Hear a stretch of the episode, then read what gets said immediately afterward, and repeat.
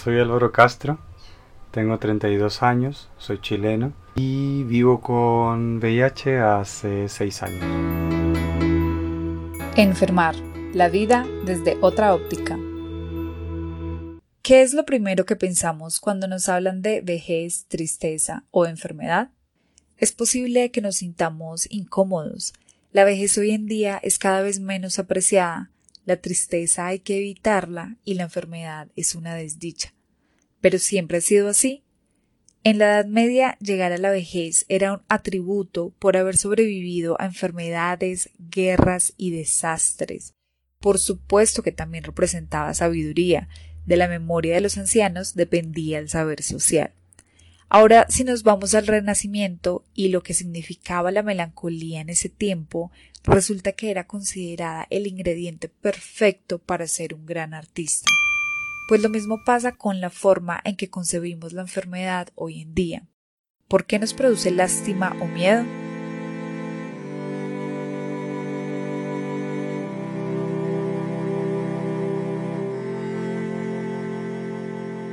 En el análisis sociológico de los miedos modernos, resaltamos tres enfoques para entender los miedos que vemos hoy en la enfermedad.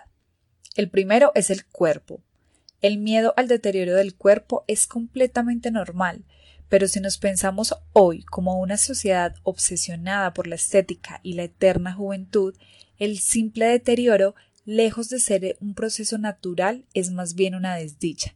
El segundo punto es el destino. Cada vez es más fuerte la necesidad de justificar cada fenómeno que transcurre en la vida. Desde la ciencia o desde la fe, todo tiene una causa, nada es producto del azar, y enfermar muchas veces es pagar un karma.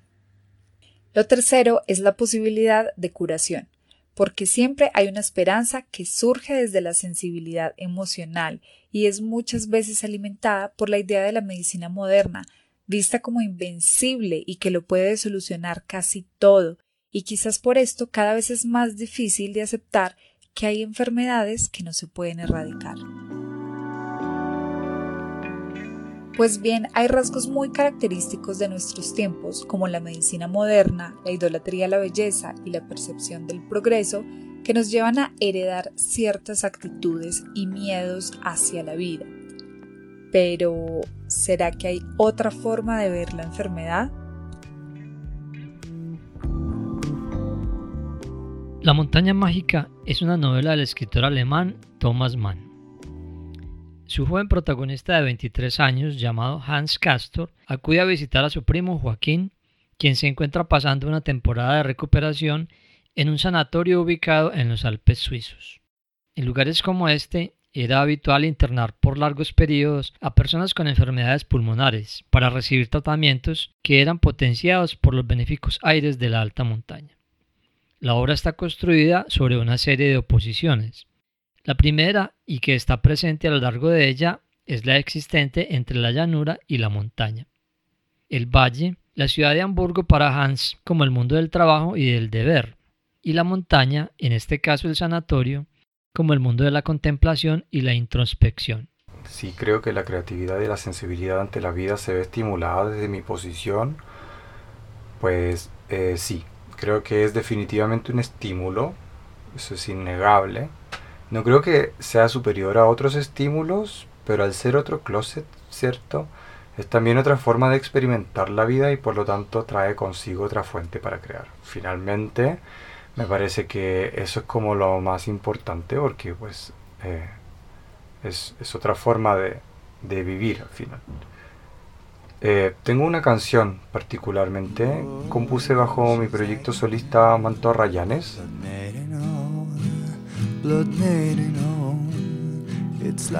Eh, que de algún modo encierra mi diálogo entre estas dos figuras, ¿no? Que son el VIH y el instinto como de supervivencia, podríamos decir, contemplándose y tomándose la mano.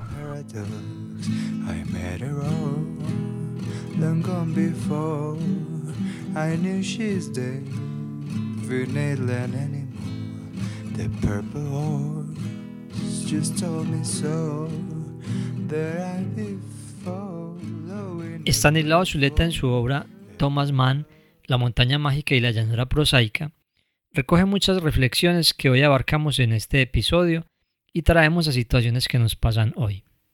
Nos dice Zuleta que todo el relato versará sobre la iniciación de Hans en las meditaciones sobre el arte la vida y la muerte, que al ingeniero de la llanura nunca se le hubiera ocurrido preocuparse por el cosmos y por todo aquello que finalmente constituiría su ocupación fundamental. Zuleta nos descubre a la luz de esta novela esas falsas oposiciones que muchas veces damos por hecho, como esa entre el trabajo y el ocio. Nos intenta mostrar que lo que efectivamente se opone al trabajo maquinal no es el ocio, el que socialmente se interpreta como el no hacer nada. No, es el trabajo creador, el ocio creador, que transforma al que lo realiza un trabajo cuyas metas se pueden interiorizar y aceptar como fines propios, y en cuyos resultados la persona se puede reconocer. Cuestionarnos las preconcepciones que condicionan lo que pensamos hoy es convertirnos en científicos, como sugiere Stanislao Zuleta al definir que, abro comillas, la ciencia siempre comienza por la crítica de una interpretación previa, cierro comillas. Si bien aquí estaríamos hablando más de ciencias sociales que de ciencias exactas, la capacidad de pensarnos en relación a las circunstancias y el entorno nos permite cuestionarnos lo que quizás nos es atribuido y, en el mejor de los casos, replantear las relaciones o la postura que queremos llevar ante la vida y la cotidianidad. Vale la pena entonces preguntarnos qué es lo que dirige nuestra vida, reconocer que hay una alienación que como fuerza exterior nos condiciona. Agnes Heller nos dice que es en la forma de relacionarnos con esas fuerzas externas donde finalmente se concreta la alienación. También nos dice que no basta con identificar la alienación en ciertas formas de pensamiento, sino más bien en la relación que tenemos con esas formas de pensar o de actuar y la prioridad que les damos a estas. Y es en la resistencia contra eso que parece natural en ser conscientes de las posibilidades de transformación donde radica la esperanza de salir de allí. Por eso hay que buscar cambiar las instituciones, pero no limitarse a ello, sino también a la transformación de nuestra propia vida cotidiana. Es cuando la autotransformación en simultánea con la transformación del mundo pasa a constituirse en motivación propia que el individuo alcanza esa autoconciencia, o como Heller la denomina, la conducción de la vida. Acudamos a un ejemplo sobre cómo se ha hecho visible la alienación en relación con el estado de enfermedad. Hemos podido observar durante la pandemia y cuarentena cómo ese mandato social del mundo capitalista de la moda, al cual en mayor o menor grado nos vemos cuasi obligados a atender, se pudo relegar a un segundo plano porque esa presión se vio menguada. Entonces de pronto nos sorprendemos con que tal vez no necesitamos tanta cantidad de ropa para vivir, que lo hacíamos por el efecto alienante de la sociedad de consumo. Empezamos a entender que necesitamos en esencia una ropa cómoda y apta para hacer nuestras labores diarias y no esa locura que nos propone el fetichismo de la mercancía.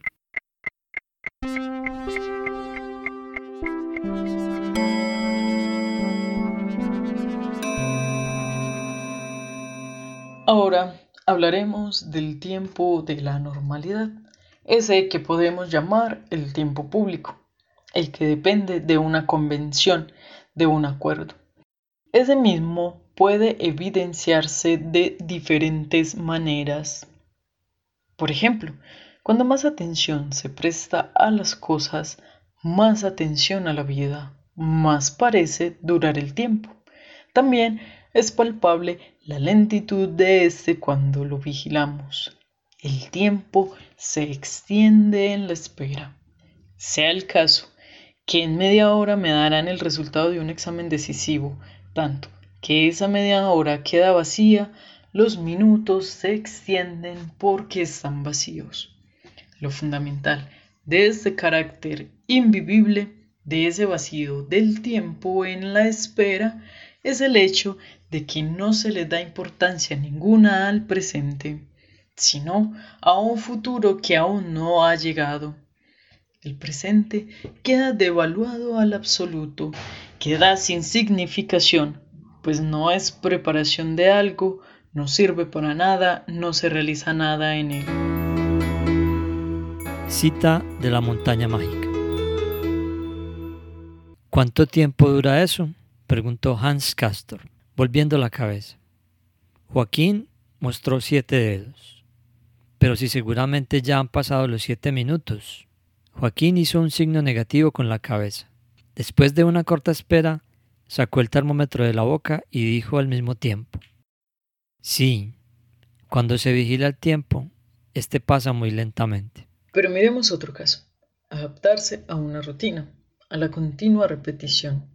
Esto se convierte en una pérdida de la conciencia de la vida y del tiempo. La vida se desliza, el tiempo se escurre, y grandes periodos, incluso años, pasan volando. Es como una aproximación a la muerte. Es que la monotonía y el vacío alargan algunas veces el instante, lo hacen tedioso, pero en últimas terminan abreviándolo, reduciendo casi a la nada grandes y vastas cantidades de tiempo. Al contrario, un contenido rico e interesante es capaz de abreviar una hora, pero considerado en conjunto. Presta al curso del tiempo amplitud, peso, solidez, de tal manera que los años ricos en acontecimientos pasan mucho más lentamente que los años pobres, vacíos y ligeros, que el viento barre y que se van volando. Pero también hay otras valoraciones del tiempo, el del ocio creador, por ejemplo, o el de la vida cruzada por el arte, aquel que permite tomar una viva conciencia de la vida, que le da un inmenso peso al tiempo, una gran importancia y amplitud. El arte, por ejemplo, puede combatir esa tendencia al despilfarro de la vida. Es claro que la enfermedad será siempre una amenaza que acecha a la humanidad y lo estamos viviendo. No tenemos la posibilidad de huir a la montaña en busca de cura. Debemos permanecer en la llanura. El Berghof es sustituido por nuestro propio hogar y durante semanas la vida pareció suspenderse. Una especie de limbo se instaló en medio de nuestra existencia. Nuestra percepción del tiempo también cambió. Los días de la semana se sucedieron monótonamente. Tras unos días de letargo, nuestra mirada se posó en un libro leído hace años que tomamos vacilantes y poco a poco, al sumergirnos en él, otro mundo se abrió. Esa es la magia del arte, bien sea en su disfrute o en su creación. Ahí está la posibilidad de la creación artística, nos dice Zuleta.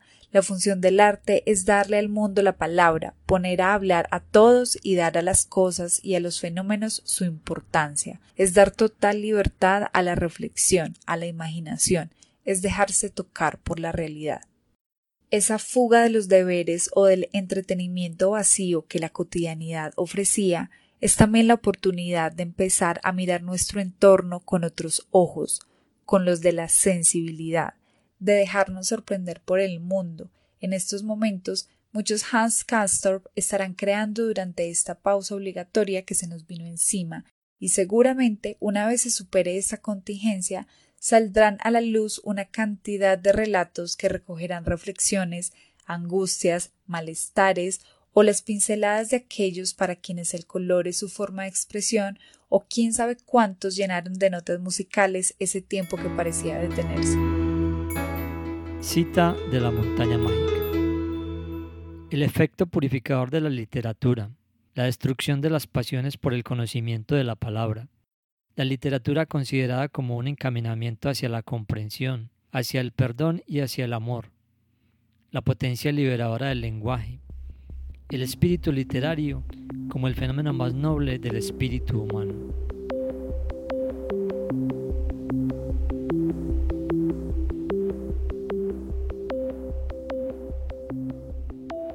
Esta experiencia que estamos viviendo, desconocida para todos, angustiante en muchos momentos, nos suscita muchas preguntas. ¿Será que la humanidad va a salir transformada de esta contingencia? O la incertidumbre sobre el futuro que se ha visto acentuada nos hará más inmediatistas, o sea, buscadores de la satisfacción inmediata. Cambiará nuestra percepción del tiempo. La creación artística cobra ahí un papel fundamental como emancipador del espíritu, para devolvernos la libertad que nos ha sido arrebatada, a veces sin que lo percibamos. Para mí la vida es un tránsito no somos invencibles ni necesitamos serlo. Aunque muchos necesitan ganar, a costa de otra persona para sentirse que han logrado algo, me parece que ese no es como el llamado de una especie.